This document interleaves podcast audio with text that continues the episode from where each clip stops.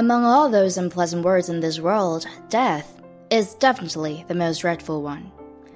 I know I was close to it once. When I was born, doctors failed to untangle the umbilical cord.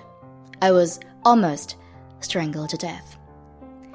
Thanks to cesarean, or I wouldn't sit here and read my autobiography to you guys today.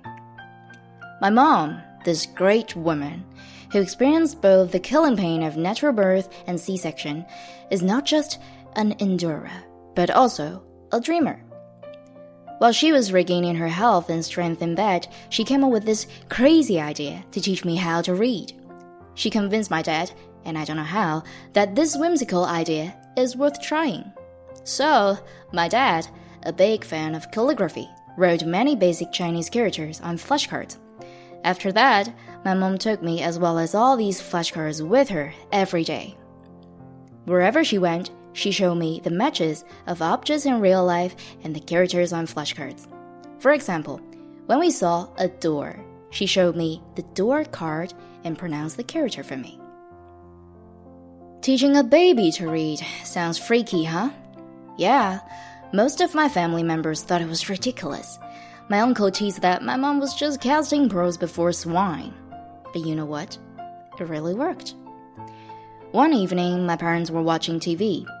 Suddenly, my mom felt that someone was plucking the bottom of her trousers. She looked down and found me sitting on the floor with a dog flashcard in my hand. I gave her that flashcard and started making sounds like woof woof. My parents were both extremely shocked at that moment and decided to test me. They collected all those flashcards and put them in front of me. Incredibly, no matter what object they pointed to, I picked up the correct matching flashcard for them. I didn't know how to speak. I didn't know how to stand. I didn't even know how to behave myself and fall asleep at night regularly.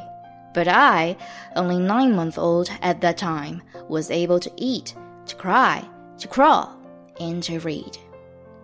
I guess that was my first triumph on my way to conquer the mountain of language. Many years later, I became a trilingual person. I can translate freely among Chinese Mandarin, Cantonese, and English. From time to time, when people say to me, I really like your articles, it's lovely and touching. You sound like an American, I can hardly notice any accent. You really have a gift for language. I still think it's unbelievable and feel immensely grateful to my crazy mom.